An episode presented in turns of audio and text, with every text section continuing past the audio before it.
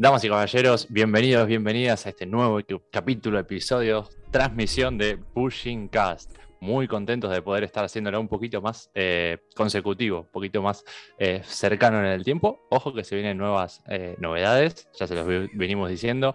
Muchas gracias a todas las personas que estuvieron ahí escribiéndonos también en, en Instagram, también por otros mensajes. Así que tomamos sus propuestas, obviamente las vamos a ir implementando y la lista de invitados se va agrandando, y lo cual eso nos pone muy, muy contentos, seguir charlando con practicantes de todo el mundo prácticamente. Así que en este lindo proyecto que venimos armando con mi amigo Santi, ¿cómo estás?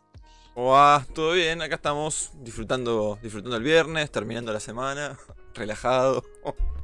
Eh, ¿Vos, Javi, cómo venís? Y con Sí, también. También, también, también. Y con mucho calor, vamos a decirlo. Ahora en Buenos Aires ciudad húmeda muy, muy complicada. Pero bueno, no somos lo importante nosotros. Voy a presentarlo. Vamos a hablar desde la ciudad de Cuernavaca, en México. Vamos a preguntarle un poco cómo está ya la ciudad que nosotros no conocíamos y obviamente em, lo más importante, eh, su experiencia, eh, su camino en el budo y obviamente los planes a futuro, como también nosotros nos consideramos como parte de esta nueva generación de, practicantes, también responsables, ¿no? De llevar la escuela eh, a buen puerto.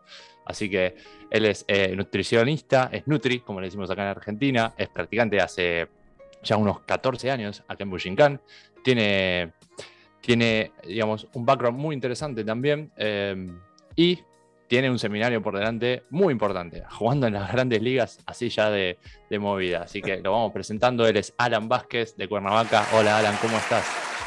Muy bien, Javi, Santi. Eh, muchas gracias por la invitación. Es realmente un honor estar aquí con ustedes. Y bueno, espero que la siguiente hora, hora y media sea bastante buena para todos, una buena comunicación. Eh, así será, así será. Y obviamente agradecemos a todas las personas que están ahí del otro lado. Esperamos también sus preguntas en, digamos, en el chat de, Twitch, que las vamos a ir leyendo de a poquito, ¿eh? para que Alan esté ahí al, pie de cañón para, para contestarlo. Este, bueno, Alan, la pregunta obligatoria, ¿cómo están ahora, eh, entre comillas, post pandemia, y cómo han estado previo a toda esta situación, eh, digamos, caótica? ¿Cómo ha sido el entrenamiento? ¿Cómo se ha desarrollado el dojo? ¿Y cómo, y cómo vienen con las clases y la práctica en este momento?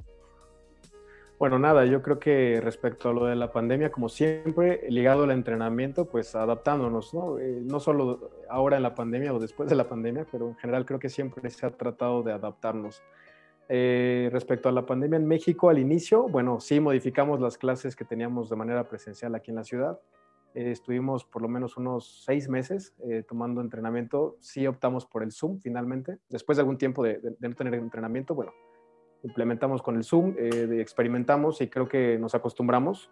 esta parte fue muy importante porque los temas se desarrollaron acorde a la, plataforma de Zoom y para los estudiantes creo que fue, fue bueno, ¿no? Finalmente.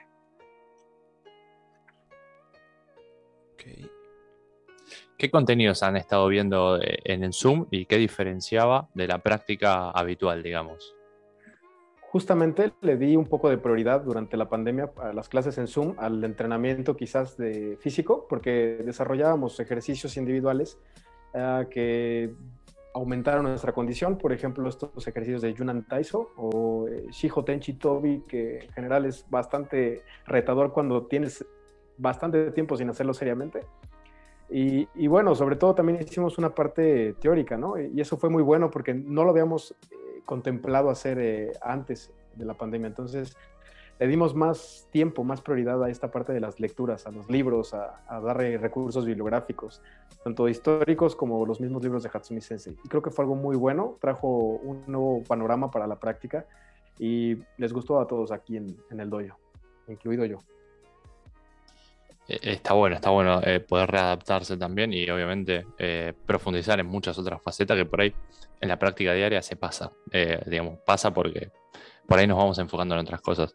Em, con respecto a esto, ¿no? ¿Qué prioridad hay también en lo que es el entrenamiento físico? Porque también está un poco en discusión em, como los porcentajes, ¿no? De cuánto sería físico, cuánto sería teórico, cuánto es lo netamente técnico.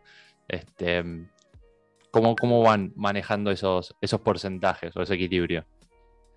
En función de, la, del estudio, yo creo que no se puede descuidar ningún área, ¿no?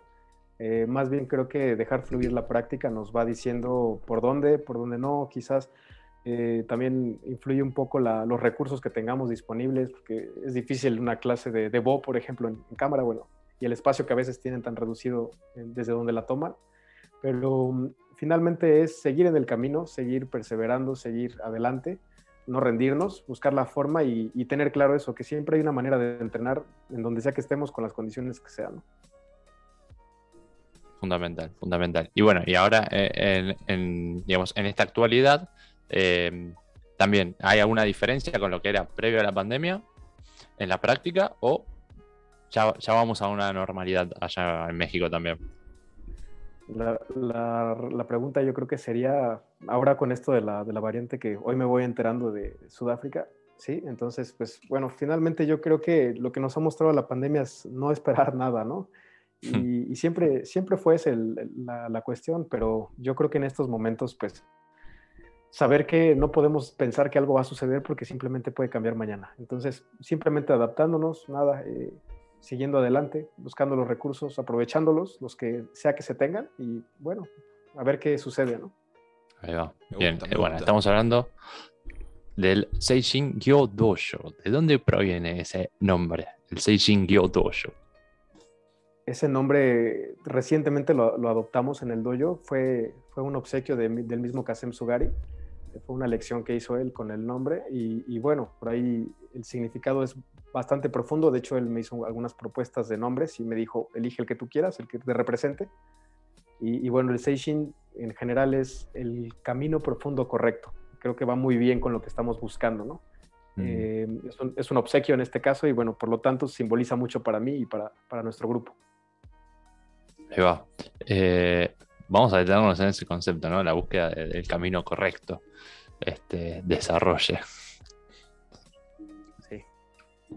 Sí, totalmente. Yo creo que relacionado a la práctica y a la naturaleza que tenemos que tener como, como budocas, como estudiantes del el budo, quiero decirlo ahora en términos más generales.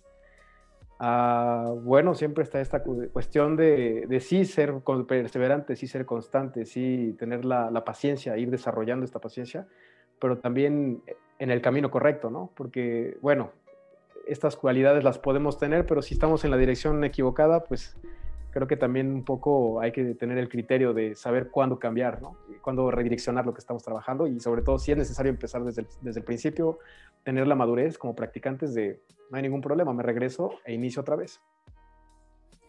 Eh, eh, vamos a hablar desde, el regreso, vamos a empezar desde el minuto cero.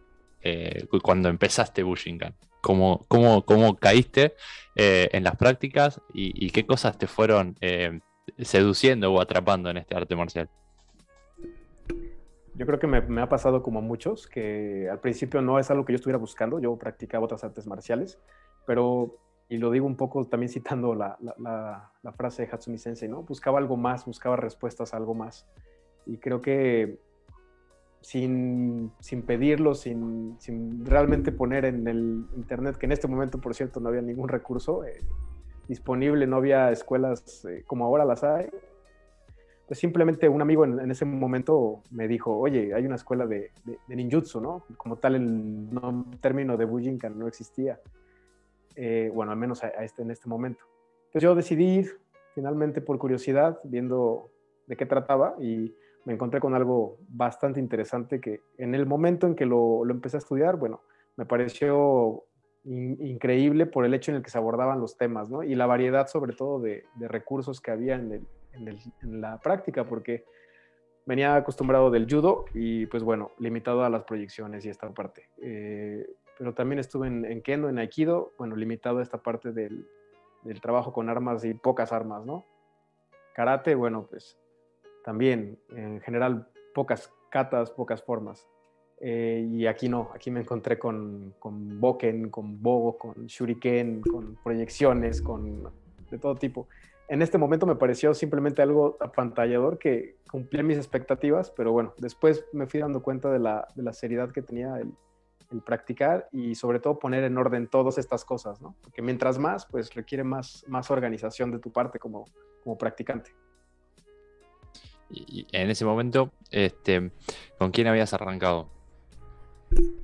Aquí en Cuernavaca había una, una escuela, un grupo que se llamaba Funindoyo. Este grupo pertenecía, eh, lo, lo empezó un, maestro en, en, Estados Unidos eh, llamado Charles Daniel. Sí, yo creo que a algunos de los practicantes de más o menos los 80s, 90s les sonará el nombre. Y, y el grupo en México se deriva de, de unos estudiantes de Charles Daniel en, en, Estados Unidos que llegan a México. Eh, y finalmente, digamos, con los recursos que había en, este, en estos tiempos, bueno, se empieza un grupo de estudio que, eh, como yo creo que no solo en México, sino en muchos lados, pues con el tiempo tuvo que reafirmarse y replantearse lo que estaba haciendo, ¿no? Entonces, de entrada, ese fue el grupo, fue un Indoyo, y en algún momento yo dije, necesito eh, conocer el panorama de la Bujinkan actualmente, buscar más, buscar otros maestros, eh, cuestionarme todavía más, y, y, bueno, me fui a la Ciudad de México, que está aquí a unas hora y media, dos horas en, en transporte, y empecé a buscar escuelas, tocando puertas fue, fue lo que hice. Eh, estuve en, varias escuelas importantes en este momento en la Ciudad de México, como la, la escuela de Juan Laborde, estuve en ese grupo. Eh, después eh, estuve con en Caime y Doyo, que por ahí hubo una, una especie de, de conversación en, el, en, las preguntas del Instagram, ¿no? con Alex. Eh, bueno, finalmente nada, yo creo que es justo esto, la búsqueda y la búsqueda es algo que, que te lleva a explorar y a tocar puertas en todas partes. Posterior a eso, eh, encontré, después de, les estoy hablando más o menos cuatro años de estar yendo a la Ciudad de México, finalmente hasta el norte de la ciudad, casi pegado con el estado siguiente, en Lindavista, así se llama el lugar, eh, encontré, tuve la oportunidad de, estar en una escuela allá, ¿no? Bujinkan Lindavista, que, que ahora mismo no sé, no sé si, si están entrenando, pero eh, tuve la oportunidad de conocer allá al, al, Shidoshi Enrique López Aquino. Y bueno, digo, no entreno más en esa escuela, ¿no? Pero lo recuerdo como un antes y un después en ese momento para mi práctica. Y justo fue el replantearme que incluso muchos años atrás, pues no había hecho cosas muy coherentes en la práctica, por falta de información, por falta de, instrucción. Y aquí se me planteó esa posibilidad de iniciar desde cero y quitar tal vez cosas que por ahí estaban de más o no sé de dónde provenían, ¿no?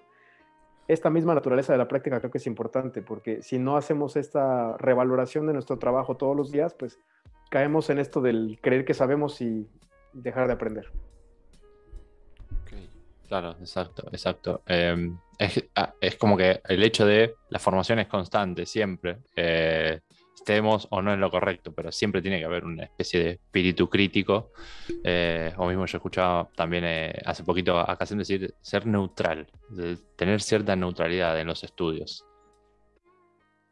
Sí, porque esta misma neutralidad nos deja ver más allá, ¿no? Y siempre es importante tener que, claro que la opinión de los demás es importante y que nos puede enseñar algo.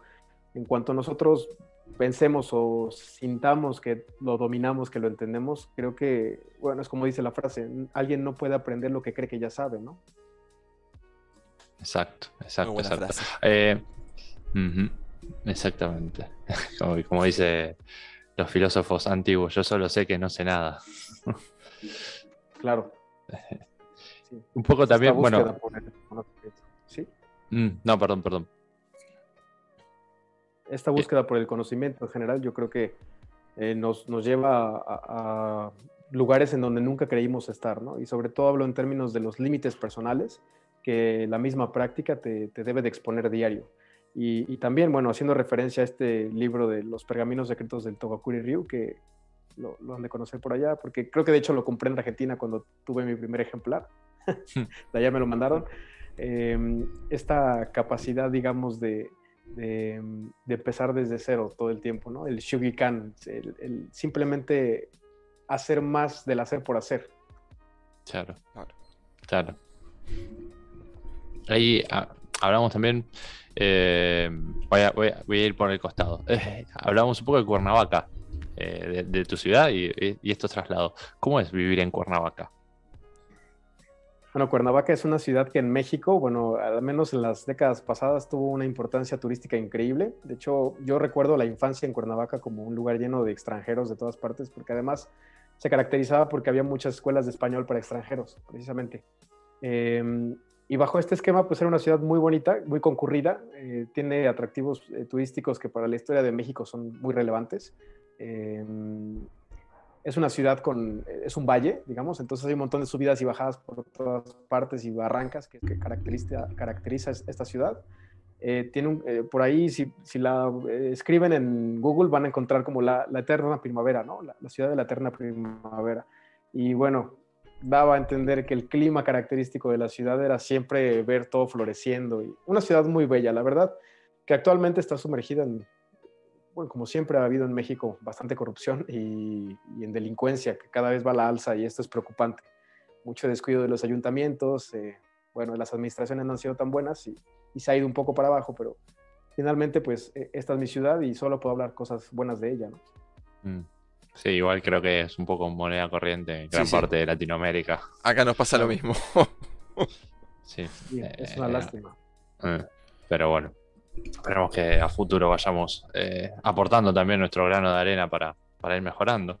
Y hablando un poco de eso, ¿no? Eh, eh, ¿Qué importancia tiene también ¿no? la práctica de las artes marciales, y en este caso Bushinkan, como un ah, valor social? Depende mucho, yo creo que la práctica en general tiene que partir de, de quién, es, quién es el aspirante a estudiar artes marciales, porque si bien creo que las artes marciales son una forma de llegar a, a, entender muchas cosas, la educación previa es muy importante porque eh, sí creo que las artes marciales pueden transformar a quien sea, pero sí hay la disposición y sobre todo la educación previa tiene que permitirte esta introducción a las artes marciales sin corromper de cierta forma tu, práctica, ¿no?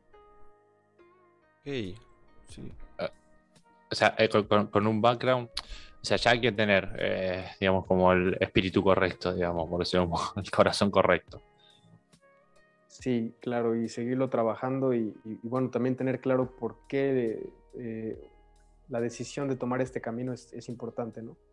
Mm. Eh, ser consciente de los demás también es algo muy importante y sobre todo conscientes de nosotros mismos. Y esto se refleja a nivel de la, de la sociedad bastante en, en, esto que hablamos, ¿no? Se ha perdido mucho la perspectiva de, del, quién somos y del quién debemos ser o, de quiénes son los demás. Y bueno, esto creo que nos ha llevado a, dejar de importarnos, ¿no? nosotros, creo, mm. creo yo. Sí, sí. Y, ahora viene una pregunta incómoda, o quizás o no, eh, al respecto. Es, eh, ¿Quién es Alan Vázquez? ¿Es el mismo que cuando empezó? ¿Al día de hoy? ¿Es distinto? ¿Mejoraste? Yo creo que no, no puedo decir que soy igual que ayer, ¿no? Incluso, mm. para no irme tan, tan lejos en los años, pero eh, la idea es que yo espero que, el mañana sea siempre mejor que el hoy, ¿no? Y en términos personales, pues, y en la práctica, como lo decimos, al final de cada clase nosotros eh, seguimos con la tradición del soji, de la limpieza que hacemos entre todos, y esta filosofía del deja las cosas mejor que como las encontraste, pues justamente habla de esto, ¿no? Del mañana tengo que haber aprendido algo que, hoy tal vez desconozco. Y esto, de hecho, viene un poco a colación en el tema de mi infancia, porque era una frase que usaba mucho mi, madre conmigo, ¿no? Me decía, todos los días se aprende algo nuevo. Y en las artes marciales está más que claro, porque cuando tú sientes que no aprendes algo en el dojo es porque no lo puedes ver, no porque no exista. Mm. El otro día tuve una discusión al respecto sobre, con la pregunta del planteo filosófico de si un árbol eh, se cae y uno no está ahí, se escucha el ruido. Y, era como el planteo de, bueno, si uno no lo ve, quizás no existe. Quizás eh, la respuesta, entre comillas, un planteo sería que uno no lo pueda percibir, no significa que esté ahí. Claro, sí. incluso me, me, cuestionaría si estando ahí y se cae y no lo escuchas, bueno, que también puede pasar, ¿no? Claro, por ahí está sucia la oreja. la cuestión de la la atención está en otro lado, quizás, creo. Y, en la práctica la tenemos que tener muy presente para saber qué estamos haciendo. Exacto, exacto. Em, y eso como también, eh, ¿en qué puntos puede llegar a aparecer en la práctica? ¿no? Eh, eh, la cuestión de la percepción si no hay percepción, yo creo que perdemos el rumbo, ¿no? De, lo que estamos haciendo y a lo mejor pasan 3, 5 años en el dojo y uno está yendo por costumbre, creo, o deja de ir. Eh, y, bueno, ¿no? O sea, creo que las artes marciales están ahí para recordarnos qué es lo que tenemos que hacer mejor, ¿no? Y, bueno, eh, como también referenciando este libro de los pergaminos secretos, eh, decía algo así como, si el arte marcial no nos exige algo nuevo, pues bueno, algo estamos haciendo mal o algo dejamos de hacer, ¿no? Tiene que exigir porque nunca se acaba. Claro, exacto, exacto. Em, hablando un poco también de, exigencias y eh, siguiendo hablando un poco también de, lo que es la historia, ¿no? Em, ¿Hubo algún cambio entre la situación de graduación Q a, cinturón negro? Sí, realmente yo creo que si hablamos en los primeros años de entrenamiento, pues todos soñamos con un cinturón negro, ¿no? Por lo que simboliza y por lo que representaba en ese momento.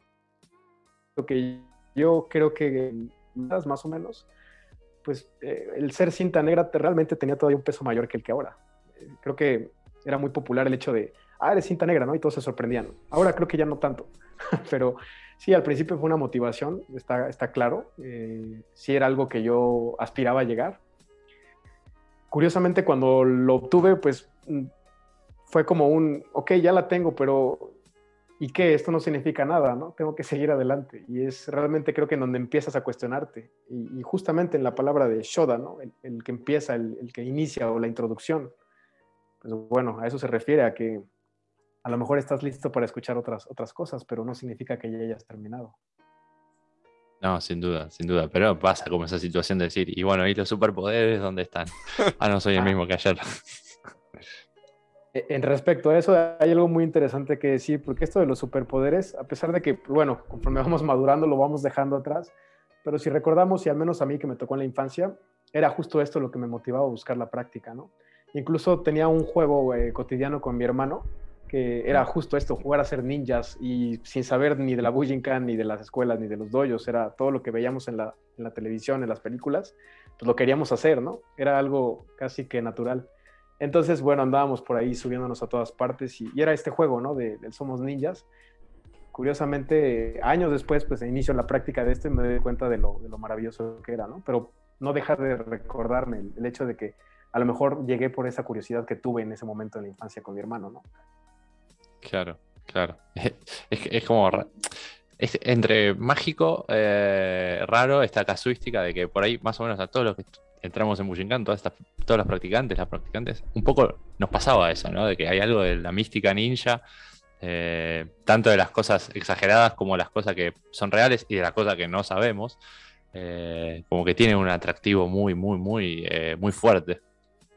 Sí, pues muchos estamos, yo creo que ahí por eso, ¿no? Y, lo importante es superas esas barreras del tiempo, esas barreras de la, de la desinformación, porque también incluso hay cosas que pues, ya con el tiempo te das cuenta que nunca pertenecieron ni a, ni a la Bujinka ni a nada. Mm. Incluso, por ejemplo, estos chacos famosos de, las tortugas ninja, ¿no? Que, bueno, te das cuenta que ni siquiera son de Japón.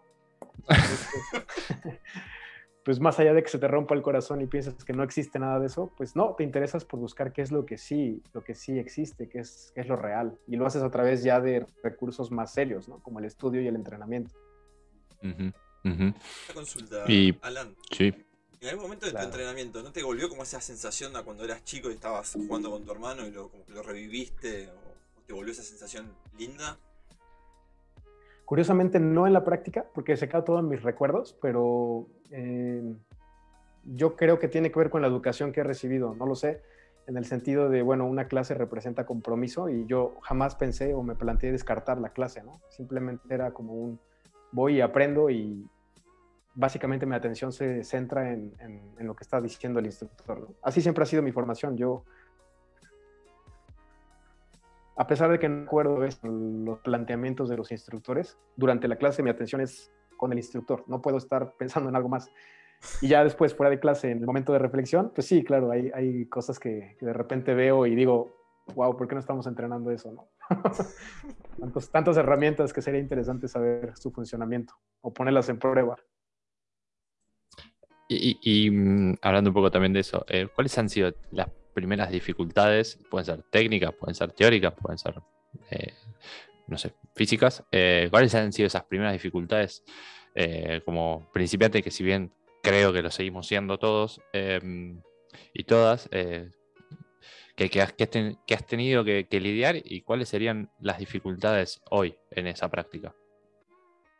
Realmente creo que las reconozco en diferentes momentos, como cada dificultad tiene algo particular de la edad en la que estuve, digamos, por ejemplo, puedo hablar de mis inicios y, diría que la cuestión económica, ¿no? Porque el doyo a mí me quedaba muy lejos. Creo que realmente Eh, como les comento esto de los valles en Cuernavaca, pues yo vivía hacia una dirección arriba y el dojo estaba bajando y después volviendo a subir, pero en otra dirección, ¿no?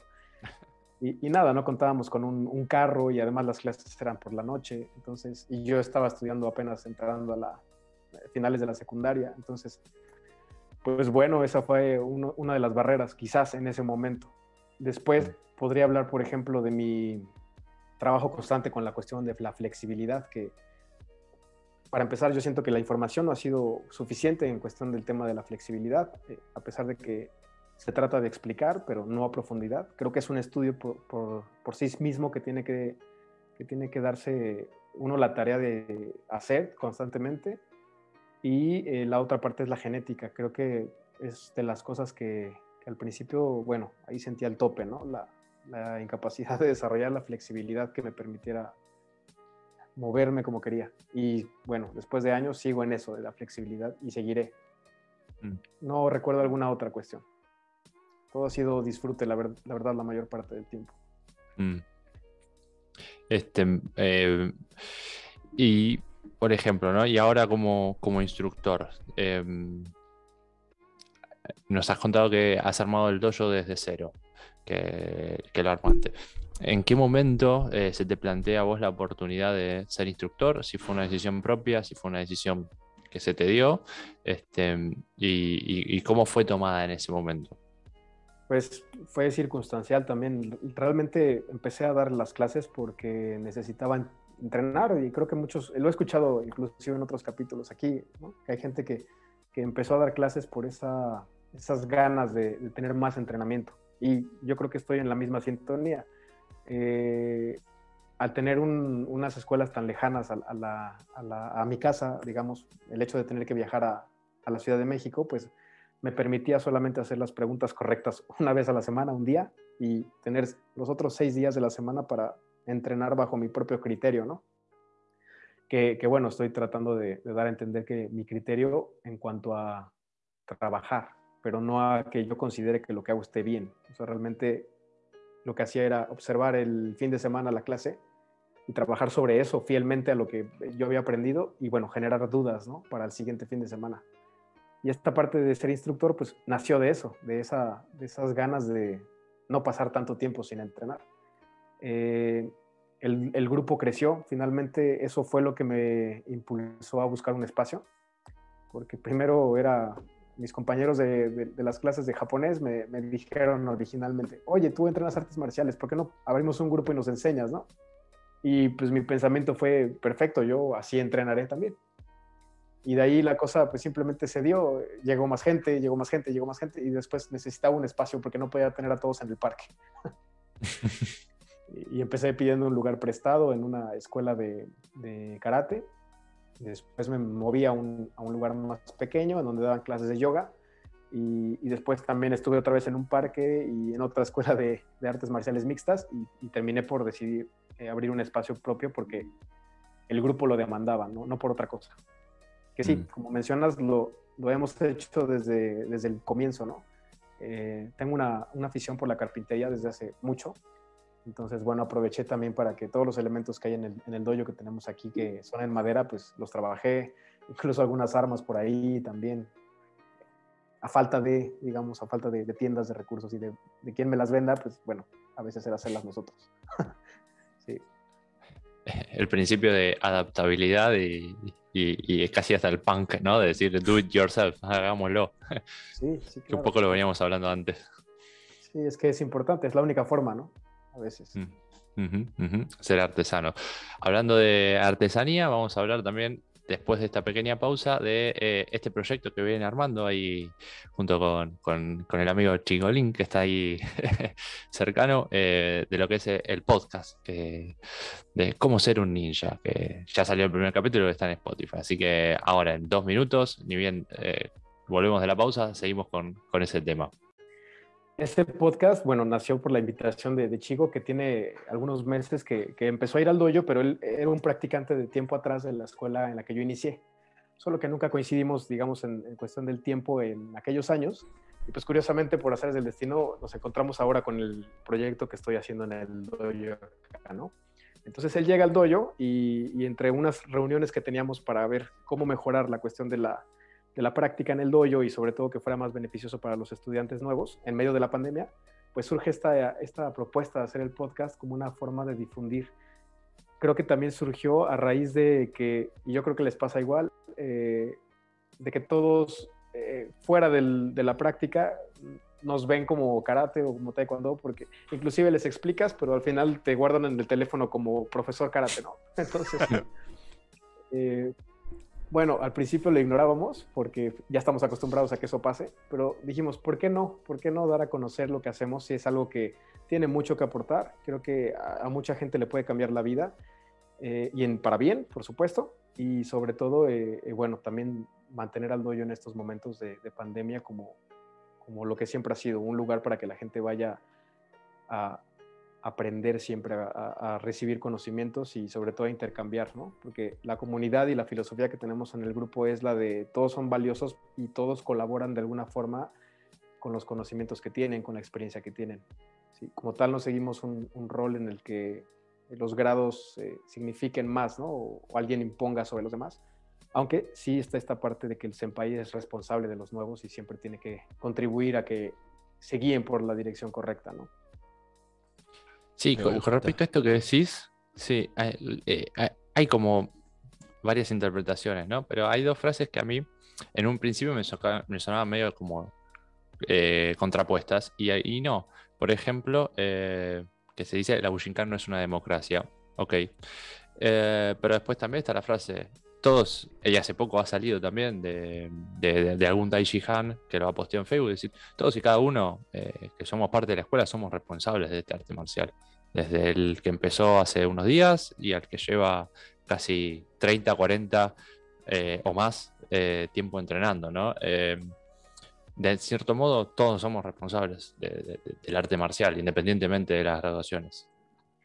Y sobre todo responsables del resultado, ¿no? Porque es lo que les comentaba en la, sesión que tuvimos nosotros, que esta parte de la, de la Bujinkan y de cómo se ha dirigido, al menos en México, bueno, también está muy padre siempre reconocer que hay cada vez más grupos, más doyos, es algo que finalmente es bueno si lo queremos ver, la parte de la, divulgación y difusión del arte, pero con la consideración de que también eh, este mismo crecimiento exige que haya mayor organización y quizás una preocupación constante en replantear eh, lo que falta, ¿no? Porque si bien los instructores no pueden quedarse en el, en el yo sé y voy a Japón a aprender algo nuevo y regreso a enseñarlo, ¿no? Porque finalmente también hay que tener en cuenta que se han enseñado cosas a veces que, que no se comprenden o no es el momento. Entonces, bueno, ha creado cierto, cierta distorsión respecto a los estudiantes nuevos que, como comentaba Kasem en el capítulo que, que le correspondió, fue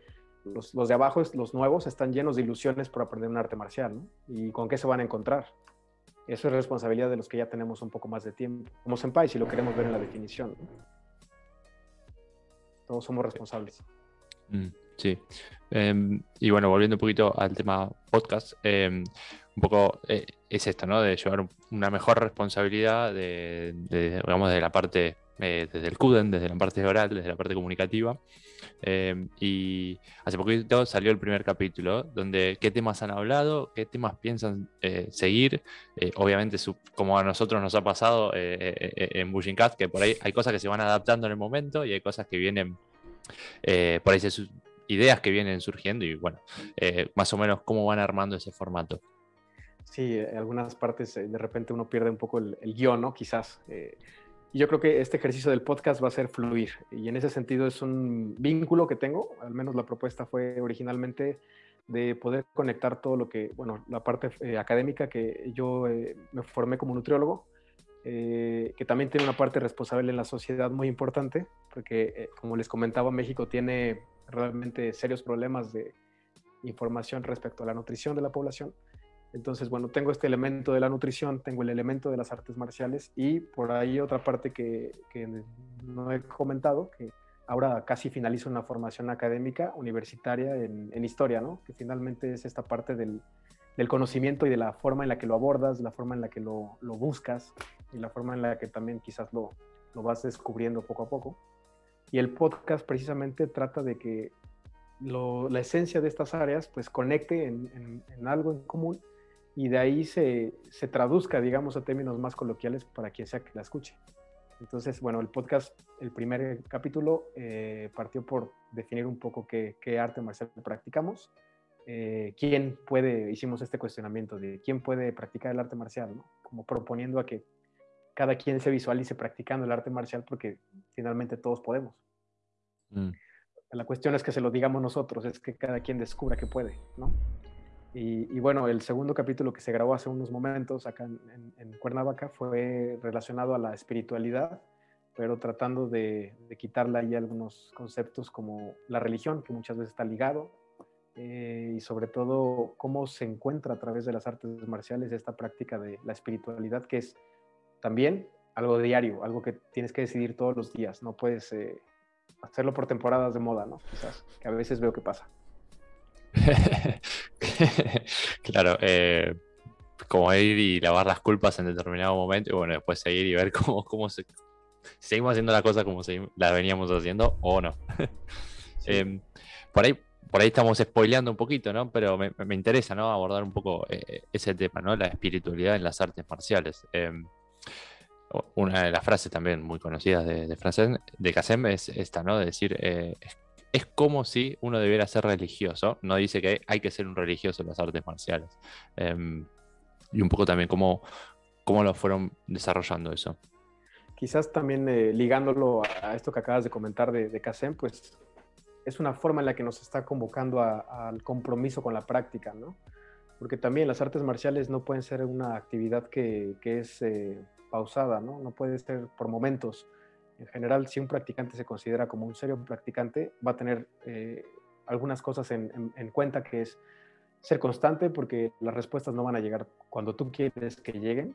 Eh, no esperar que llegues a un punto en donde lo comprendas todo, porque finalmente es como ponerte el pie y limitarte al aprendizaje. Y, esta parte de no puede ser a veces sí, a veces no. Si eres coherente con lo que estás practicando, pues la práctica tiene que reflejar eso, esa seriedad eh, y esta relación o, formación con la disciplina que necesitamos. Es también algo que, menciona Kasem. Eh, el discípulo es alguien que ha llegado a adquirir esta disciplina, ¿no? ¿Y la disciplina para qué? Pues también habríamos que, tendríamos que hablar de la paciencia, ¿no? La paciencia se tiene que desarrollar dentro de la práctica. No es una virtud que podamos ir y tomar y ponérnosla como si fuera la, la playera, ¿no? Tenemos que ganarnos eso y, es un trabajo de todos los días, constante. Y bueno, ustedes saben que eso es algo pesado, que si se deja, pues no tiene caso. Sí, y, también pienso que a veces tampoco es tan simple como uno cree, que a veces es decir, bueno, voy a ser paciente en este momento porque es complicado. Y a veces eh, eh, tiene muchos eh, vectores de los cuales la paciencia, em, el camino correcto no es simplemente decir, bueno, me pongo, no miro a los costados y voy, voy, voy. Hay muchas cosas que, van interfiriendo eh, en el medio. Sí, totalmente. Y, justo también es uno de los propósitos que tenemos en el podcast, ¿no? Hacer un poco más eh, cotidiano lo que practicamos nosotros a través de un, de un, podcast en donde cualquiera lo pueda escuchar y, e introducirse, quizás comprender un poco más lo que estamos haciendo. Interesarse desde esta parte de, la, que el arte marcial es serio, ¿no? Eh, no es un gimnasio que pagas una anualidad y se te vence en 12 meses y bueno, de ahí ya tú decides si sigues o no. Creo que no, el dojo realmente lo tienes que tomar muy en serio en tu vida y tener en cuenta que no siempre vas a ir a que te estén diciendo que haces las cosas bien y que te estén halagando, que te estén haciendo cumplidos, porque el arte marcial es justo ir a practicar y a desarrollar lo que no puedes hacer. Claro, y, a pulirse, eh, a refinarse, ¿no? Eh, uno mismo. Eh, por ahí no, para no nombrar tanto a Kasem, que no le pique la oreja, como decimos nosotros, hace poquito con este tema, Paul May sacó este, como este tópico, ¿no? De lo espiritual, la religión, y decía algo bastante similar que dijiste recién, como que no esperar a la iluminación per se o decir, ok, en determinado punto voy a estar iluminado eh, porque quizás es lo peor que uno podría llegar a hacer. ¿eh? O mejor dicho, es el camino justo contrario para no iluminarse nunca, como no darle tanta importancia a, ese punto.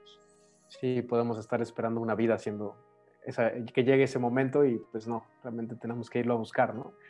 Y no hablo en términos de ir a buscar un resultado final y, conformarnos con haberlo obtenido, ¿no? Eh, es como menciona alguna película que me encanta de, un gimnasta, de, eh, eh, se llama... El... Guerrero Pacífico, me vuelvo loco. No, no lo puedo creer. es mi película favorita.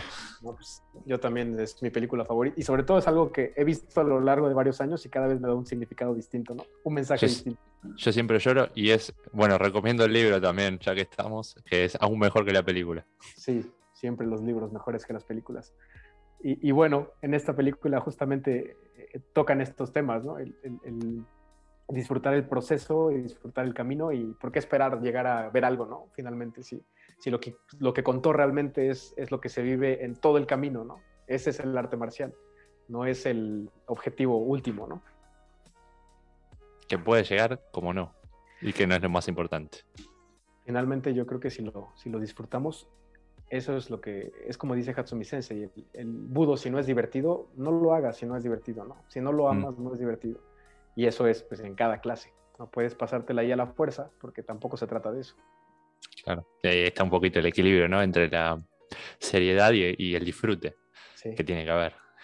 Para que sea natural, creo, realmente.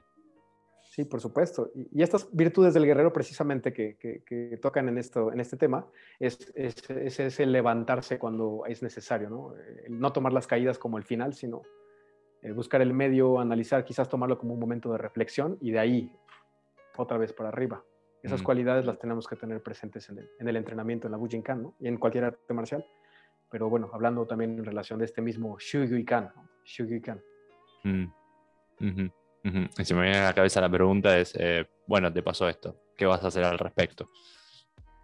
Seguir adelante, seguir estudiando, seguir cuestionando, por supuesto. Eh, buscando es la palabra porque como me dice una, una, doctora que le tengo mucho aprecio de la universidad, nos dijo en alguna clase, eh, les deseo mucha curiosidad si quieren llegar a siempre algo nuevo, ¿no? Si quieren encontrar algo nuevo, les deseo mucha curiosidad. Y me quedé con eso tan marcado porque es precisamente eso lo que te mueve a quizás no tener un plan desarrollado de aquí a 10 años, pero guiarte porque, porque debes estar en el camino, ¿no? Porque, porque algo todos los días te hace, te hace ir al dojo a entrenar, y a desarrollarlo más allá, ¿no? Mm, sí, sí, sí, súper, súper, súper de acuerdo. Em, bueno, ¿dónde podemos encontrar el podcast de cómo ser un ninja? Eh, ¿Cuándo lo podemos escuchar? Eh, los capítulos se van a estar estrenando los martes a las 7 de la noche, eh, horario México, y se van a estrenar por la plataforma de Spotify, Apple Podcast y próximamente también lo, estaremos subiendo a, a, YouTube. Sé que hay más plataformas, pero se las estoy compartiendo pronto en, los, en el chat por ahí, si alguien me... Seguramente ahorita comentarán, sí. La entrada en esas, que son las principales, ¿no? Perfecto. Y si no, de última también van a estar ahí en el canal de YouTube, ha encargado Santi de manejar eh, absolutamente toda esa parte de la que yo no entiendo poco y nada. Todos los links en la descripción, muchachos, ¿eh? no se olviden. Perfecto, ahí, ahí, no se encuentra nada. Bullencast y a cómo ser un ninja. ahí estamos. Em, Hablando también un poco de esta búsqueda, eh, vamos a llegar a eh, cómo se da el encuentro con Kasem. Eh, inicialmente, bueno, yo después de estar ahí un poco flotando, como mencionan en algunos capítulos, andar de Ronnie, que no lo considero como tal, porque más bien me, considero me, consideraba en ese momento una especie de ciego por ahí, no sé en qué dirección, pero finalmente tratando de llegar a algún lugar, ¿no? Es precisamente gracias al dojo en Linda Vista, que está aquí en México, en la ciudad, que tengo contacto con, con Renan Perpiña. Y yo previamente, pues solamente por videos en YouTube, por supuesto que sentía una, una admiración por tanto Ishizuka Sensei como Kasem, a Renan que no lo conocía en este momento, ¿no? Pero algo que me quedó muy marcado y yo creo que será para siempre es el, primer día en que me dijeron, viene Renan a un seminario en México, ¿vas a asistir? Y yo había tomado, si bien eh, seminarios medio informales, pero este era el primero que, se me hacía como tal una invitación a un seminario formal. Y, la, descripción del seminario fue, ¿has visto un ninja? Y, y yo, bueno, en las películas quizás, dice, tienes que venir al seminario porque te va a abrir los ojos. Y la verdad es que no cuestioné, no, en este momento no, no, lo puse como en duda y simplemente cuando, cuando fui al seminario y tuve la oportunidad de ver el trabajo tan impresionante que, refleja un montón de, sacrificio y de constancia en, el mismo Renan, pues me, me, dejó claro, ¿no? Cuánto nos falta por, por trabajar como practicantes, ¿sí? Cuánto, cuánto tenemos que regresar y hacer porque nunca se hizo bien o nunca se hizo. Em, posteriormente, en 2018, eh, Renan organiza el último seminario que ha habido, creo, hasta la fecha, de CONCASEM en, en Girona, ahí en, Cataluña. Y por supuesto que la verdad fue una decisión que tomé rápido, porque siento que si me lo hubiera planteado por más tiempo, a lo mejor no hubiera ido, ¿no? Eh, fui al seminario allá en, en Cap, Capjon, creo que así se pronuncia, eh, el que comentaba Ramón en, su capítulo, de hecho. Y, bueno, recuerdo mucho esta, esta primer clase que tuvimos con Casem en, el dojo de Renan. Eh, estábamos ahí preparándonos, un, un, grupo de compañeros con los que viajé de México, que también fue un viaje bastante bueno con ellos. Eh, estaban los estudiantes preparándose, calentando, cambiándose, poniéndose el gui.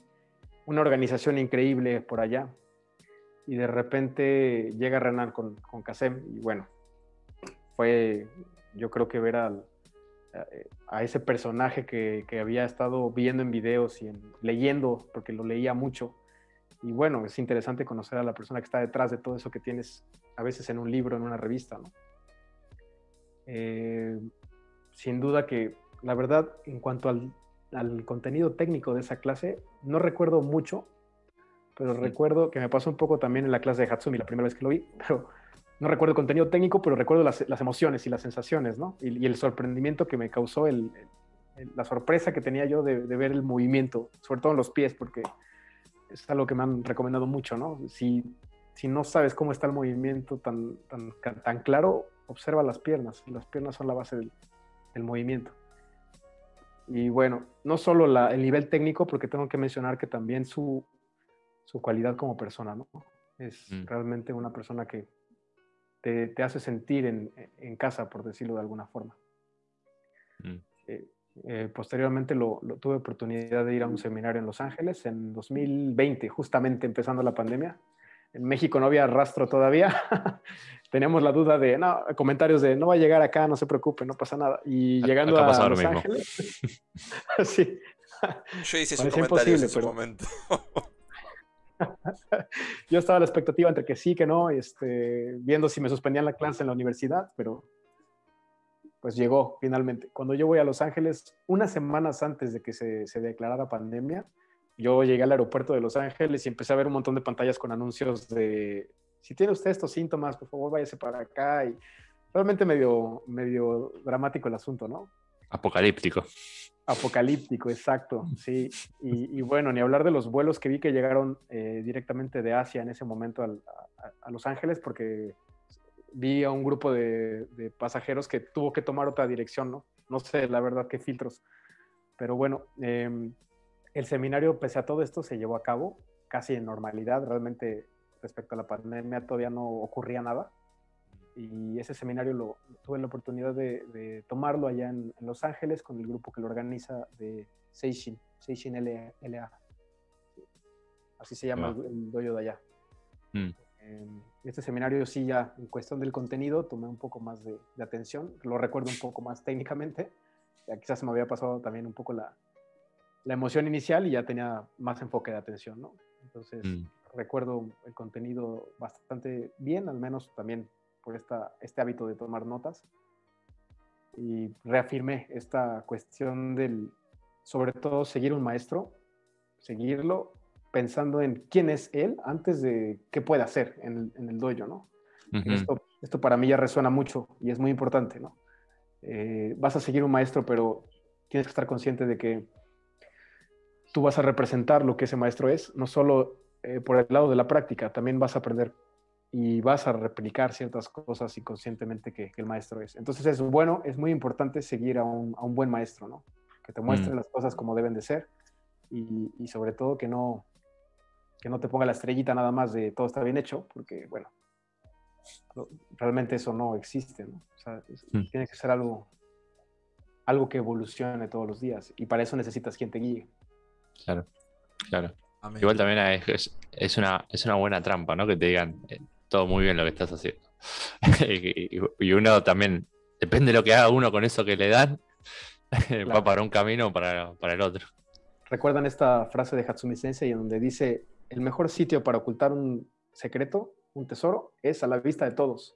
Y, y creo que va justamente por este lado, ¿no? El- que todo está bien hecho siempre, bueno, ok, pero hay que ser también conscientes de nuestra práctica, ¿no? Y, y- y bueno, aceptar lo que tenemos que trabajar. Sin, sin, sin lugar a dudas. Bueno, y hablando un poquito eh, de, de seminarios y demás, eh, si todo va bien, eh, dentro de poco se viene el primer seminario de CASEM en México y en América Latina, por ende.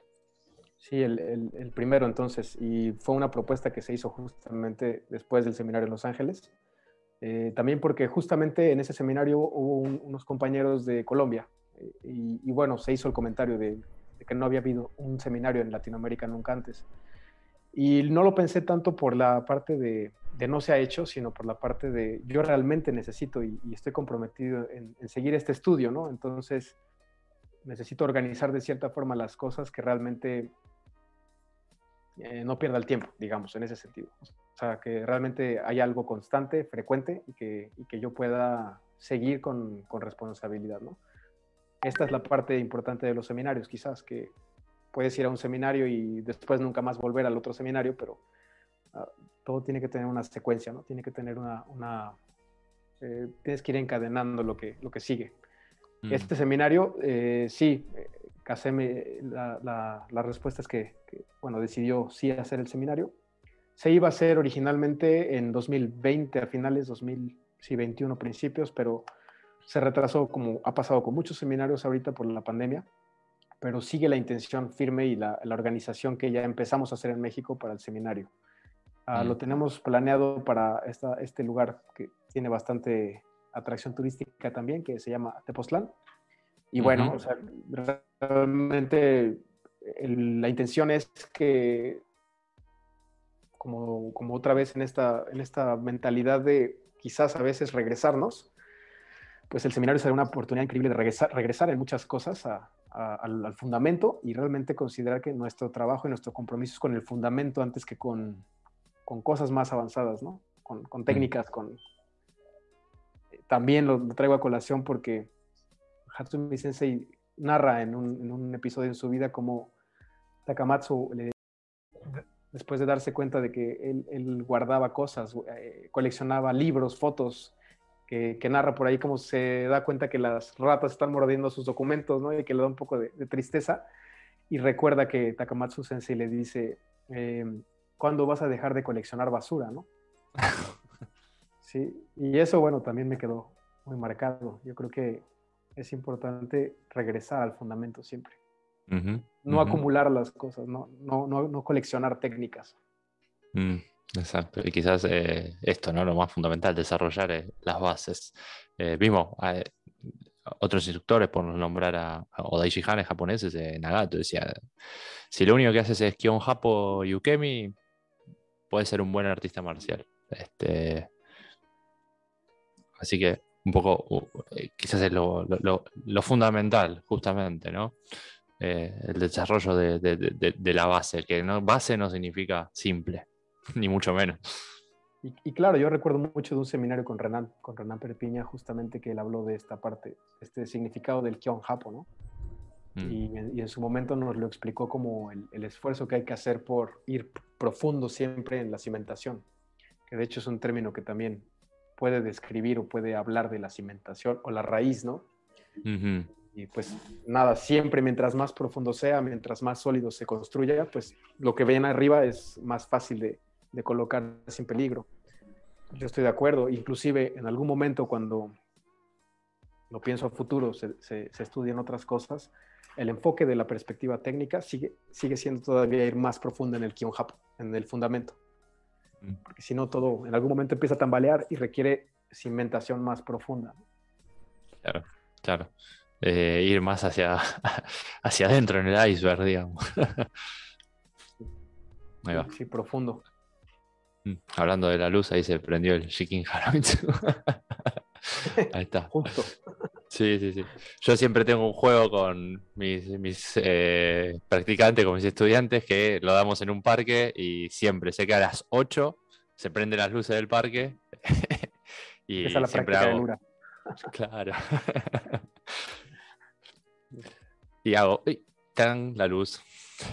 sí, claro. Tras una técnica. Em, Bien, em, después de esta pausa, vamos a seguir hablando. Quizás hablar de esta, de esta ciudad un poquito, de, de Postlar, espero haberla dicho bien, em, de donde se va a desarrollar eh, el seminario de CASEM. Y obviamente estamos esperando también las preguntas de, de, quien está del otro lado ahí viendo eh, esta entrevista. Así que hacemos una pequeña pausa y después seguimos con mucho más eh, acá con Ala Vázquez desde Cuernavaca. Pues les comentaba esta parte de la, carta que hacemos al principio cuando hay un aspirante al dojo, ¿no? Y esta carta tiene un propósito, eh, que la persona o el aspirante identifique si es realmente lo que está buscando o no, y en ese sentido, pues también darle dirección, darle, darle digamos, apertura al dojo o no. Em, normalmente lo que se trabaja es, es una carta libre, eh, así lo, lo, hemos manejado, en donde pues, el aspirante al, al estudiante pues escribe, ¿no? ¿Por qué está ahí? ¿Qué quiere aprender? ¿Dónde, ¿De dónde se enteró? ¿no? Eh, ¿Qué aspiraciones tiene? O, o, experiencia previa. Y me resulta algo muy bueno porque tengo las, las cartas que me entregaron los alumnos que tienen más tiempo ahí en el, en el dojo. Y es una especie de regalo para ellos mismos el ver cómo escribieron sobre el arte marcial cuando no tenían idea de lo que significaba a lo que a lo mejor ahora es y, cómo han cambiado o evolucionado como practicantes. Normalmente la, reacción es justo eso, ¿no? De ahora la opinión es considerando que el, mismo arte marcial les ha cambiado la perspectiva y lo han entendido más. Entonces esta carta es muy importante porque es un reflejo de quién está pretendiendo entrenar y por qué. Eh, no es como tal un filtro, ¿no? O sea, no, no se evalúa con un eh, aparato psicológico en donde vemos si es o no, sino más bien es una huella ¿no? de, quién está empezando para compararla con quién está después. Eh, nada, respecto a las clases como tal, ya, ya técnicamente, por supuesto me trato de centrar siempre en lo que yo he estudiado sin, sin indagar, ¿no? sin suponer nada, porque también es algo que, que en algún momento supongo pasa en todas las escuelas. Entonces, la, la cuestión o, el reto es cómo hacerlo pedagógico para que la repetición no, no siempre sea este, aburrida para los estudiantes. El hecho de que lleven seis años con, con el mismo grado, porque sigo, sigo esta, esta creencia de que el, grado, pues bueno, finalmente queda un poco de lado y, y como escuchaba alguna vez también, por ejemplo, en el, capítulo con Ramón, ¿no? Eh, eh, digamos, hay gente que tiene ahí cuatro o cinco años y sigue en el mismo grado, entonces dejarle de dar un poco de importancia al, quiero llegar al grado, como lo comentábamos hace rato, y, a disfrutar el proceso de, llegar, ¿no? de, ir, de ir del camino. Mm. Em, nos concentramos siempre en el trabajo del Japo, al menos lo que me han demostrado a mí los, los maestros respecto al trabajo del ski, del keri, del, del yunan taiso, que le dedicamos eh, una hora a la semana con una clase especial de flexibilidad al, al Yunan Taiso y lo desarrollamos cada quien por nuestra cuenta todos los días de la semana y nos ha dado muy buenos resultados. Entonces, bueno, enfocarnos en el tema de la flexibilidad, que es esencial, y en el trabajo del básico. Perdón que te interrumpa, Alan. Eh, también con respecto a, al Yunan Taiso y las clases de flexibilidad, también tienen una particularidad distinta de cómo la trabajan ustedes. Eh, yo conozco mis límites respecto a esto del Yunan Taiso, ¿no? Entonces, eh, al menos en México, con los recursos que, que, no hay, eh, yo tenía la opción de, ok, puedo tratar de esperar el tiempo suficiente que yo vaya y lo aprenda de alguien, que eso podría tomar años, o le encargo esta parte a alguien que ya es especialista en eso, ¿no? Entonces, al principio yo empecé a formar, o, digamos, obtener información de, de quien sí lo ha desarrollado en México, que en México el, ballet es, por excelencia, yo creo, el, el, ejemplo del trabajo de flexibilidad. Sé que también en todas partes, ¿no? Me asesoré directamente con, con, con, maestras de ballet y fui probando también una clase y otra clase. Y digamos, hasta llegar al punto en que eh, una maestra de, de, de, ballet precisamente nos da una sesión exclusiva de flexibilidad en el dojo eh, todos los lunes. Entonces, y ha sido increíble porque si nosotros miramos las publicaciones y, nos concentramos en, en, el split así, digamos, ir a eso de entrada es imposible, ¿no? Y a veces yo creo que no tan bueno para el cuerpo. Entiendo que esté así tan a la mano esa información porque eh, en la misma sociedad japonesa, sobre todo los mayores, por educación son flexibles. Y lo vi en gente mayor de, no sé, 70, 80 años esperando el tren en Japón, esperando en una posición en el piso así, casi que eh, hiper flexible, ¿no? Y no necesariamente que sea alguien que entrena artes marciales. Entonces, yo creo que de cierta forma, e, esta información que está en los libros, en los libros de Hatsumi Sensei, piensa eh, o está dirigida para quien tenga esta cultura de, conservarse flexible, ¿no? En México no la tenemos, entonces es retomar desde el principio y es conocer que nuestro cuerpo, para empezar, tiene elementos que yo creo ni siquiera consideramos, porque en la clase de repente nos está doliendo un músculo que no sabíamos que existía, ¿no? Entonces, sí, conocer este trabajo progresivo y, sobre todo que sea sano para el cuerpo, que no lo traumatice. Mm. Y andamos en eso, porque es el mejor recurso, lo mejor que yo puedo hacer ahora con el grupo es dejarlo en manos de quien ya lo ha logrado, Hasta que nosotros lo entendamos completamente. Claro, y, eso también es parte un poco de, decirlo, de humildad, de decir, ok, tengo que aprenderlo también. Y, y, creo que el ballet es una de las expresiones máximas de lo que es el movimiento, la fuerza, también implica fuerza, y obviamente la amplitud del rango articular, que es sumamente necesario. Y con respecto a esto también, ¿cuánta, cuánta incidencia tiene también ¿no? Eh, lo que sería la capacidad corporal con el carácter o con la, digamos, con la psiquis? Ah, ¿Recuerdan esta definición del término de nin, de ninjutsu? Eh, esta relación entre, bueno, la, la, comparación de cómo debería ser el trabajo de el forjar una espada, el, el taneren, este trabajo tan arduo y constante de, de hacer una espada, eh, no solo en la parte final de los acabados, sino desde el inicio. Eh, y si investigamos un poco en cómo se hacen las armas, eh, las espadas japonesas, pues nos daremos cuenta que es algo que no puede parar. O sea, es algo de 24/7 en el que están involucradas muchas personas y cualquier mínimo error echa a perder todo el proceso. La comparación con el término este de nin justamente eh, refleja el, trabajo que nosotros tendríamos que hacer metafóricamente para, parecer, eh, para parecernos al proceso de fabricación de una espada. Requiere las mismas cualidades, el mismo tiempo, el mismo esfuerzo, eh, la misma paciencia, ¿no? Entonces hay que tenerlo, hay que tenerlo presente. Y bueno, retomando un poquito con la pregunta de Santi, es, eh, además de la flexibilidad, ¿qué, otros aspectos eh, van trabajando eh, durante las clases, ¿no? en el día a día? Em, todos los aspectos que consideremos nosotros que, podemos beneficiarnos o que nos falta la información, en cuestión de la, de la cultura como tal, al menos en México, puedo hablar de, la parte que conozco, los abordamos en el dojo. Y en este sentido, pues yo de entrada pienso que no puede haber un, un estudiante que vaya más allá de cierto nivel si no sabe cuidarse a sí mismo y si no le tiene respeto a su cuerpo. La nutrición en esta parte es en donde yo la, conecto perfectamente porque ¿cómo puedo enseñarle a una persona que controle su cuerpo si no controla lo que come, no? Es, Sería incoherente. Entonces, en el dojo seguimos trabajando e, este, este aspecto de informar qué es la buena alimentación y qué efectos tendría en ti llevar una buena alimentación porque vaya, no nos basamos en dietas, eso también está un poco en desuso y aparte nunca lo he seguido en mi consulta. las, dietas finalmente es un, tiene fecha de caducidad, ¿no? tiene, tiene un punto en el que se vence o aburre o no te enseña nada. Mm. Eh, la nutrición en el, en el dojo la, asociamos al entrenamiento para mejorar el rendimiento, mejorar la conciencia en torno a nuestro propio cuerpo y, darle el combustible necesario para que pueda llevar una práctica progresiva que, lo, que, lo, que vea los cambios, porque eh, si bien no nada más es cuestión de estar levantando el Sempokeri, por ejemplo, sino a lo mejor, ¿por qué te voy a obligar a eso cuando necesito trabajar primero tu peso corporal, no? A claro. mejor te estoy haciendo sufrir si, si, te estoy pidiendo que levantes la pierna acá y, y, no puedes, porque por las razones que sean. Tenemos que trabajar con tu salud y con tus, eh, con tus eh, emociones antes que con la parte física. que de mm. todas maneras están, están ligadas, ¿no?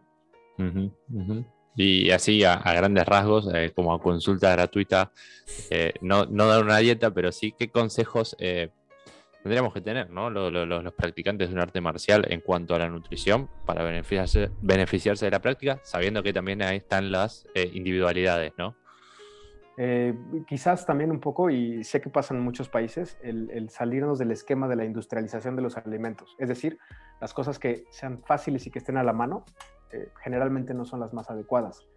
Em, en ese sentido, el primer consejo que puedo dar es observar, porque como lo mencionaba en el podcast que grabamos hace rato, les comentaba que si la alimentación se da simplemente en piloto automático, como algo que sucede todos los días, eh, pero sin una conciencia, sin una observación de lo que vamos a comer y qué, qué, efecto va a tener en nosotros, pues vaya, estamos un poco perdidos, ¿no? Como que ustedes recuerdan lo que comieron quizás la semana pasada, Sí, depende del día.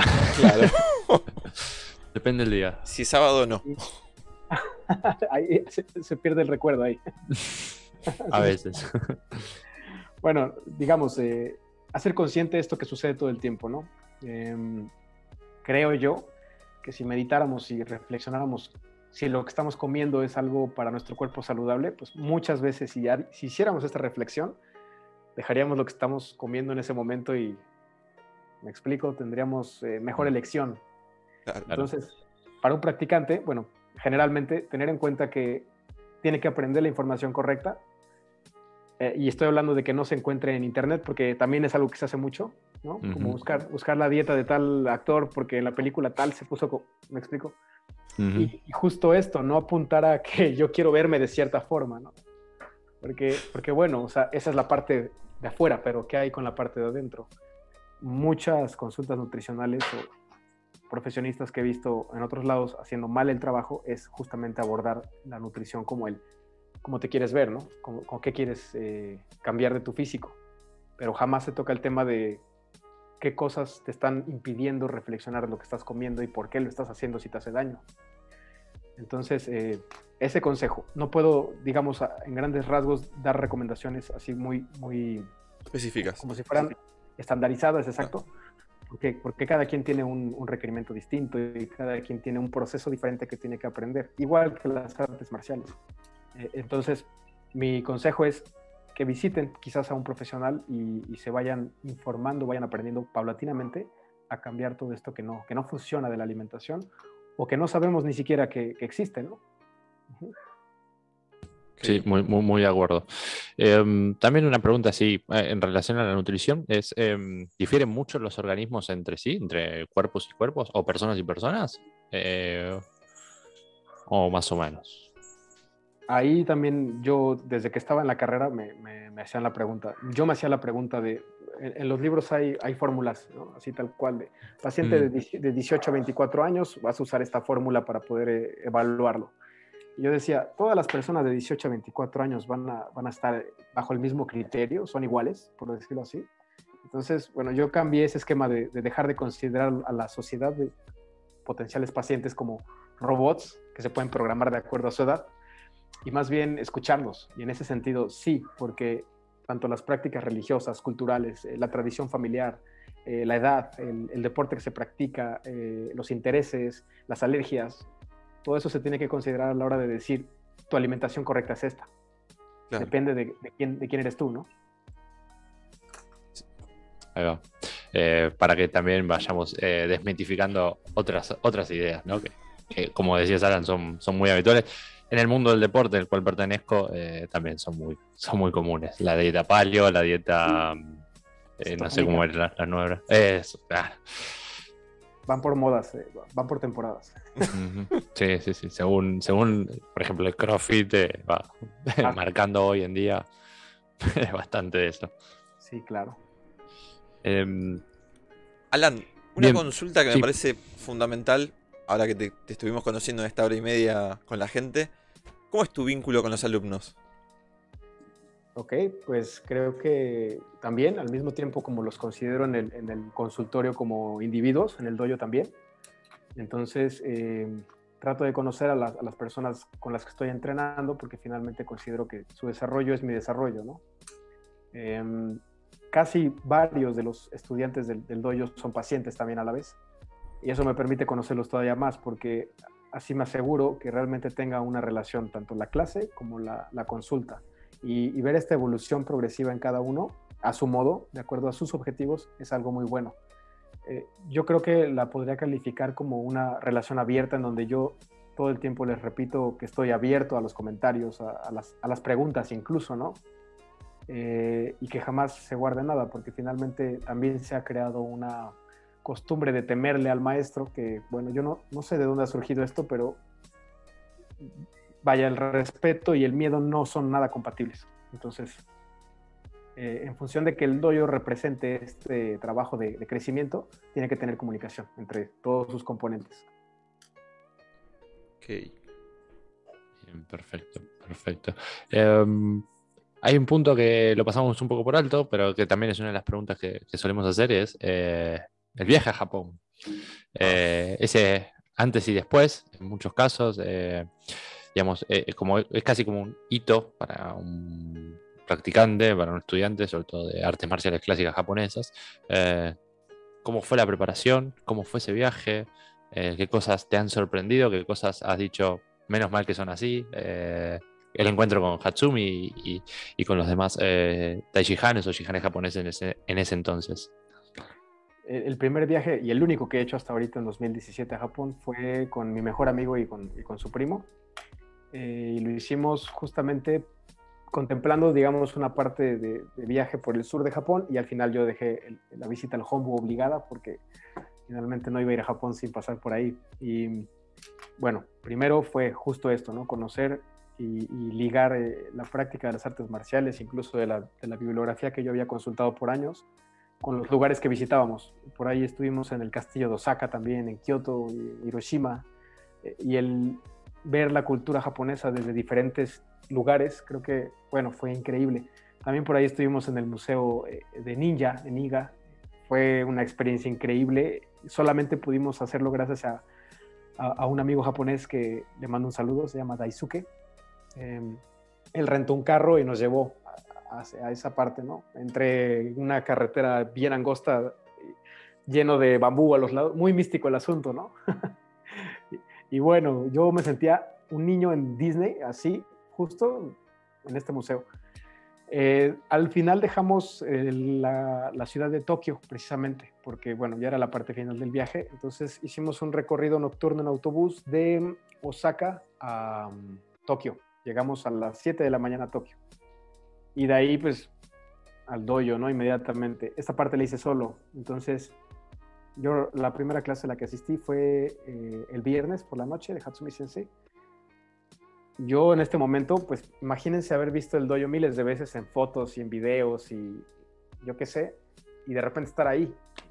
Para empezar, yo creo que casi llegué de tantos videos que había visto, inmediatamente reconocí la estación de tren y el nombre y la, vuelta para la calle, ¿no? Como si yo hubiera estado ahí antes, me sentí. Entonces mm. llegué caminando y de repente había otros practicantes cargando el, el baje, este, la, la, funda para las espadas. Dije, por aquí, por aquí voy. Sigan a los ninjas. Voy en dirección correcta. y bueno, también llegar al dojo y verlo así desde lejos en el estacionamiento y como en las fotos lo han puesto muchos, muchos viajeros, fue mm. increíble, fue realmente estar en donde, estar presencialmente en donde yo había querido estar muchos años atrás. Y, el doyo, justamente, ¿no? Digamos, el conocer cómo a lo mejor te vas formando cierta idea de que vas a llegar y te van a poner ahí en la entrada a alguien que no te va a impedir eh, acceder, que te va a impedir acceder Muéstrame la member. Ajá, que te va a mostrar. Y bueno, en realidad te das cuenta de que, de que es un, un, ambiente bastante agradable, donde hay un montón de, personas. Eh, llegué a esa parte y de repente me encontré con unos practicantes de, de Nuevo México y de California, acá mm. del norte, y fue una experiencia increíble, ¿no? Fue estar platicando con ellos en medio de un montón de gente, habrá unas 200 personas en ese momento en el dojo tanta gente hablando en tantos idiomas diferentes.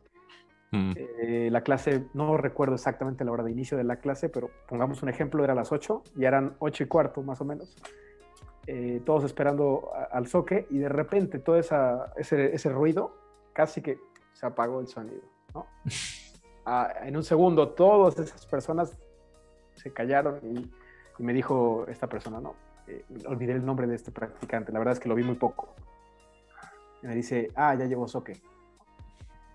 Entonces fue como, wow, se sintió en el lugar de su llegada, porque dije, como en un segundo todo mundo, atención a la entrada, ¿no? Y bueno, lo vi pasar directamente hasta el inicio del, tatami y todos acomodarse, ¿no? En, en Seiza y un momento mágico compartirlo con tantas personas de tantos lugares del mundo, ¿no?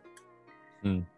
La verdad es que recuerdo bastantes cosas de la clase, pero eh, imposible describirlas. Yo inclusive eh, veía que en esta dinámica de que pasaba alguien como Uke y atacaba a, Sensei y no, realmente no sé qué hacía, pero salía volando, caía y, le, pedía, este, describe lo que sentiste, ¿no? Yo me preguntaba, si me hubieran preguntado qué sentí por algo así, no sabría qué decir. claro. Entonces, bueno, todos los elementos del dojo realmente hicieron de eso una experiencia única, ¿no? Em, la voz en presencia de, Sensei también, digamos, da mucho sentido a lo que, está, lo que está sucediendo ahí. Como que justamente aterrizas en realidad, como que tú formando parte de ese momento, algo que, que, solamente veías por videos, ¿no? Y mm. bueno, también la, la, parte obligada de que se hace una sesión de, de, té breve a la mitad de la clase y, y todo el mundo corre por sus papeles, ¿no? Para, para la caligrafía.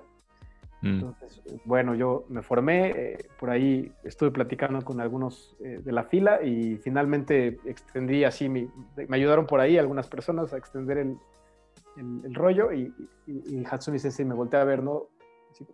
¿Qué, qué quieres que, que, escriba, no? Sin decir nada. y yo dije, no, lo, lo, que, lo que usted quiera. ¿No? Eh, inmediatamente. Empieza a escribir. Observé algo muy curioso ahí que fue la tinta justa para lo que necesita escribir y ya. En eh, también creo que ahí está enseñando el arte marcial en esencia como sin decirlo, ¿no? Pero ahí está, ahí está la esencia del arte en, el shodo, en la caligrafía. Y, bueno, después tuve que preguntar ¿no? a alguien más qué dice ahí. Ya me ayudaron por ahí algunos compañeros. Shugyo, eh, este, eh, Fudomio, ¿no? Fudomio. Sí, y lo tomo como un, lo tengo en el dojo ese ahí, ahí colgado, ¿no? Entonces, mm. estas experiencias en Japón, la clase de Noguchi también, digamos, otra vez esto de ver las piernas y ver esta precisión, la distancia justa, ¿no? bueno, para empezar, cuestiona mucho de lo que tú estás haciendo en la práctica y, y, es casi como, ya observé, ahora quiero correr al dojo y ponerlo en práctica todo lo que estoy viendo antes de que lo olvide, ¿no? Claro, claro. Este, por ahí hay alguna persona que eh, no es de Bushinkan y, y escucha este podcast, eh, por ahí volviendo un poquito, la pintura de Fudomio. Eh, ¿Qué significa? ¿Cómo la tomaste también? Y, qué fue lo que representa también que esté ahí colgado la pintura en el dojo? Fudomio es esta deidad que protege, digamos, el, el espíritu de Shinto. Entonces, em, no sé si estoy confundiendo el, Shinto con la parte del budismo en estos momentos, porque hay un sincretismo bastante estrecho en Japón, religioso, entre shintoísmo y budismo. Pero finalmente el fudomio se, simboliza un guardián, ¿no? De hecho, en, la mano, como la, que, la espada que está ahí en el Hombudoyo, es el Shinmyoke, ¿no? Esta espada recta con doble filo, que también considero yo como la representación de, del, del, ichi, ¿no? De la línea, de, del perfil que hay que desarrollar al, inicio, ¿no? Y cómo esto, cómo esto protege tu evolución a, través de, la práctica. Yo tomé esta, este fudomio en el dojo como justo eso, como un guardián de, la práctica que hacemos constantemente, ¿no? De hecho, la tengo justamente entrando al dojo en la, en la, puerta corrediza del inicio. Está la caligrafía enfrente, como si se tratara también de eso, ¿no? De, de un guardián en el dojo. Mm, ese sí te pide la member. ese sí. Junto con el, el, este, el Daruma que está ahí fijamente viendo ¿no? a, los, a, los, a los que llegan. Ahí va. ¿Ese Daruma tiene los dos ojos pintados o solo uno por el momento? Tenía uno, después tuvo dos cuando cambiamos y hicimos este doyo precisamente. Por ahí, lo que yo entiendo del, del, del, Daruma con los dos ojos es que mereces realmente eh, formar parte de tus sueños, ¿no? que, que, te los mereces Y mm. cuando hicimos el dojo, después de tanto esfuerzo que nos costó, decidimos entre todos en, la inauguración pintar los dos ojos. No nos deshicimos de él como en la tradición original, pero ahí está. Claro. Todavía eh, eh, sirve recordarlo. Sí. Este, bueno, y esperemos que dentro de poco, si toda esta situación pasa, que pareciera que con una nueva variante se vuelve a cerrar el mundo, esperemos que no. Em, nada, eh, hay más viajes planificados, por supuesto, ¿no? Sí, siempre, siempre, digamos, ha sido el, propósito y sobre todo ahora, ¿no? Creo que la responsabilidad como estudiantes es estudiar precisamente, no dar por hecho que sabemos algo. Entonces, em, el estudio, tener conciencia de que el estudio es diario, no puede suspenderse.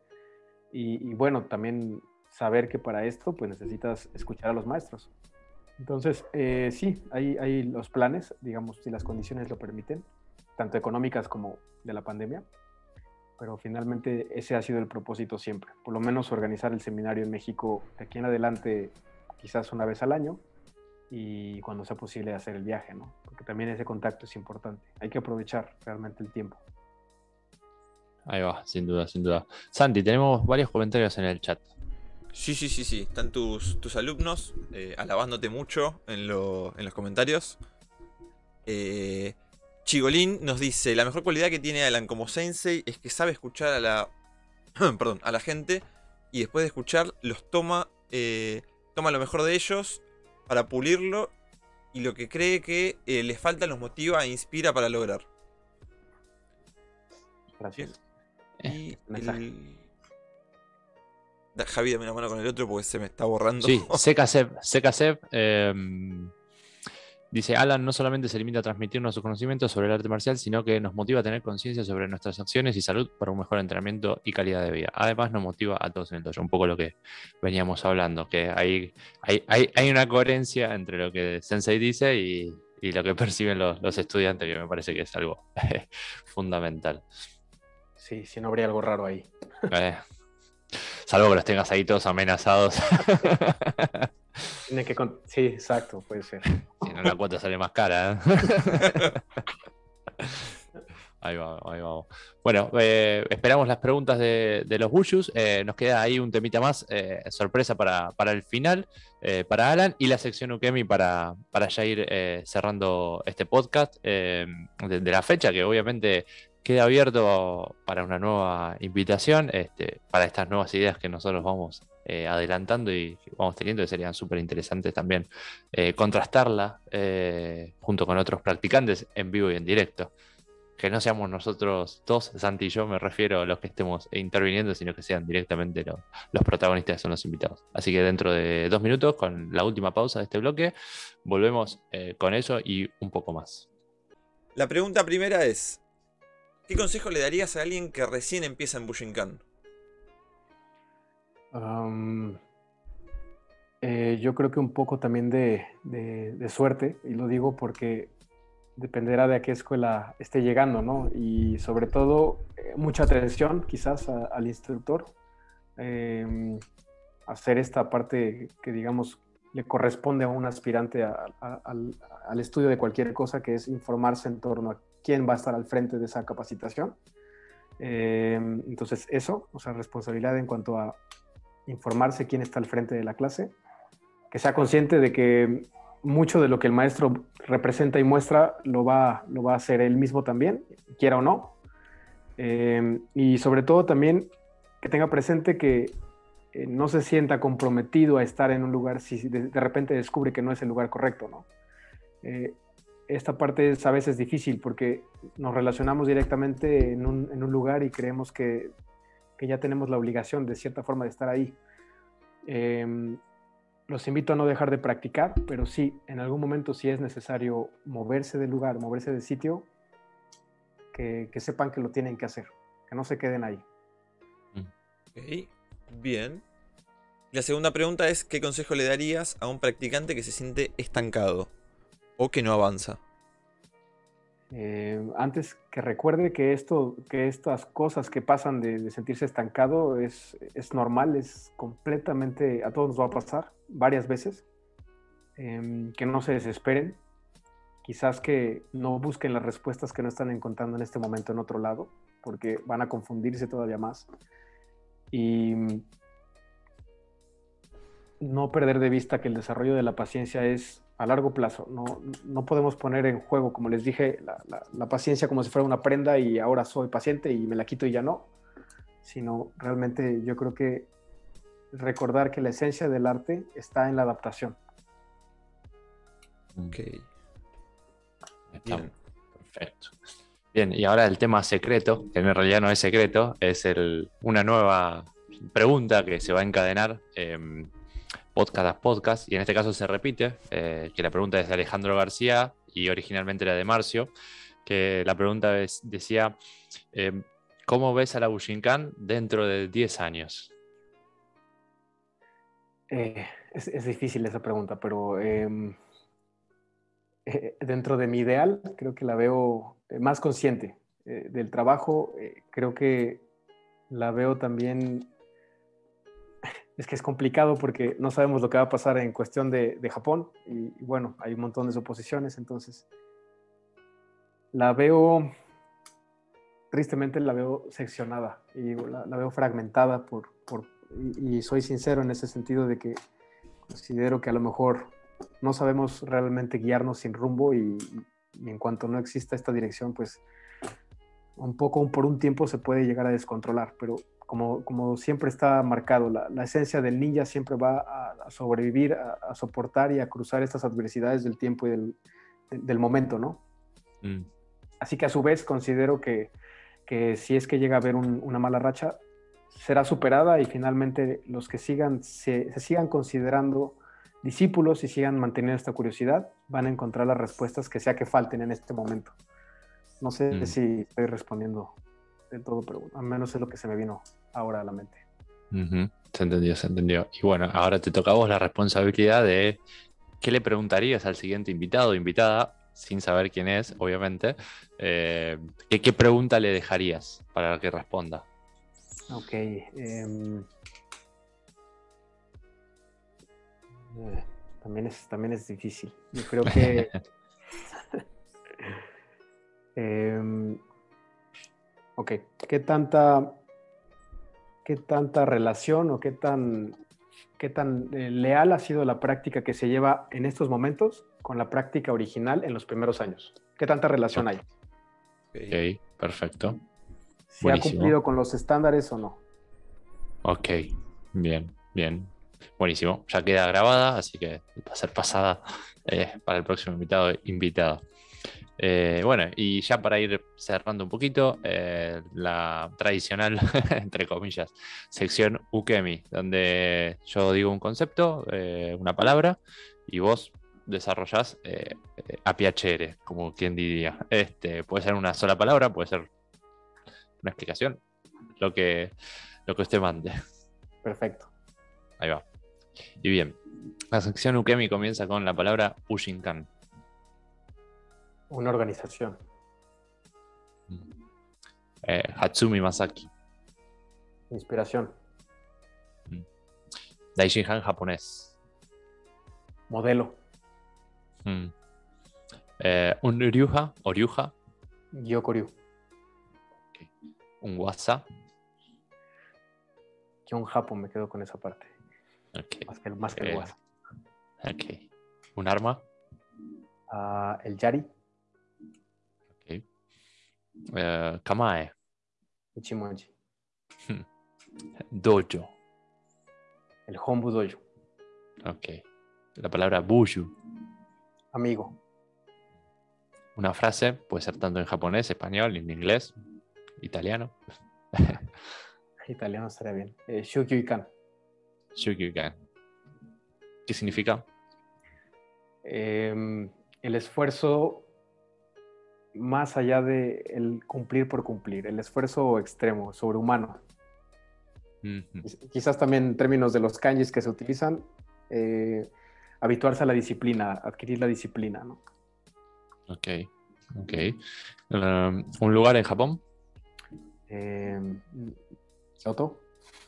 Mm, ok. ¿Un lugar de México? Tepoztlán. Que nos quedó hablar un poco de Tepoztlán. Es cierto, sí. Este, un, pasatiempo. Eh, la lectura. Eh, ¿Un objetivo que, personal o colectivo que se pueda dar a conocer? Eh, desarrollar las bases siempre, seguir entrenando. Y con esto damos finalizada la sección Ukemi. Este, nada, eh, muchas gracias, Alan, eh, por todo este tiempo, por todo lo que nos has compartido. Eh, nada, la verdad que encantado de, conocerte. si lo quieren seguir en las redes, es arroba seijin-dojo. igual va a estar todo ahí en, tanto en YouTube como en Spotify, en las descripciones. Ahí va, gracias Santi. Eh, para, que te vayan eh, buscando, para que te vayan conociendo. Obviamente vos le darás amistad a quien creas eh, conveniente, pero bueno, nada. para que también, no sé si hay gente de México que lo puede llegar a escuchar y, sumarse también a, tus clases. ¿Qué, ¿Qué días son? Entrenamos los lunes, los miércoles y los sábados. ¿sí? Lunes, miércoles por la tarde y sábados por la mañana. Y tenés clases tanto de adultos como de infantiles también. Sí, tenemos un grupo de 7 a 13 años que le llamamos Jiraya en, referencia a, la serie de televisión de Hatsumi Sensei.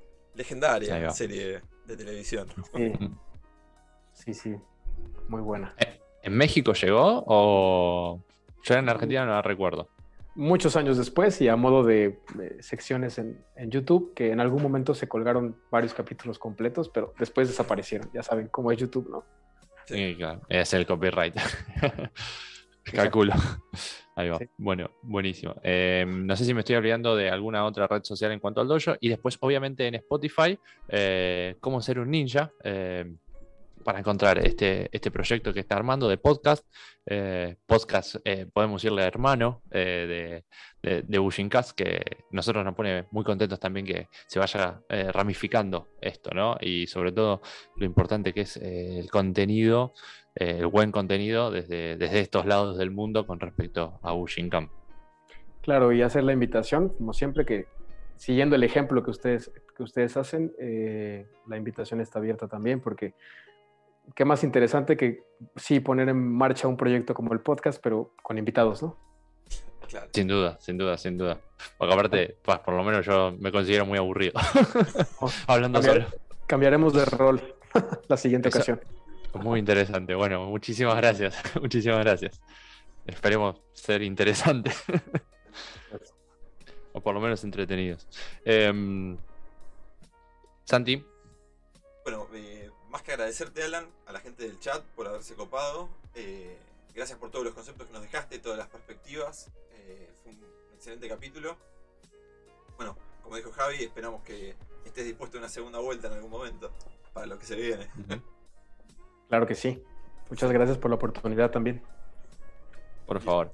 Así que agradeceos. Eh, agradeció también a Chingolín que daba vuelta por ahí. Sí, ya, ya se retiró ahora, pero Sí, ahí está conectado seguramente. Sí, sí, está, escribiendo. está pendiente. Sí, sí, sí. Buenísimo. el chat ahí lo tengo. Ajá. ahí estamos. Eh, bueno, unas últimas palabras para, el público. Pues bueno, seguir adelante, pese a todo lo que pase, pandemia, no pandemia, lo que sea, pero seguir adelante y, bueno, con la esperanza de tanto nosotros encontrarnos en algún momento en la práctica, como, eh, bueno, también eh, coincidir en esto de los seminarios. Están, más que invitados a venir al seminario en México. Es, oficial, estamos en la organización. Solo una pandemia nuevamente a niveles incontrolables podría evitarlo, pero bueno, está la invitación. Nos encantaría tenerlos acá, por supuesto, y sobre todo a todos los países eh, cercanos, ¿no? Mm. Ahí estamos. Eh, muchísimas, muchísimas, pero muchísimas gracias, Alan. Así que esto fue todo el capítulo eh, número 8 de esta segunda temporada, 18 en total, increíble.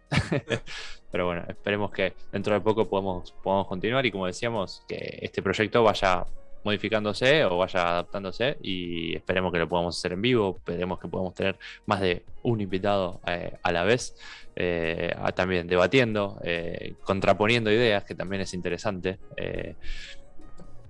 no, no oponerse, pero sí, nada, ir desarrollando, ¿no? Entre distintas perspectivas, visiones y, aspectos. Exponer un poquito lo que uno piensa. Y darle un poquito de picante a la cosa. Solo así tiene sentido muchas cosas. Así es, así es. Así que nos despedimos. Eh, esto ha sido todo por hoy. Un beso, un abrazo y buena práctica para todo el mundo. Muchas gracias.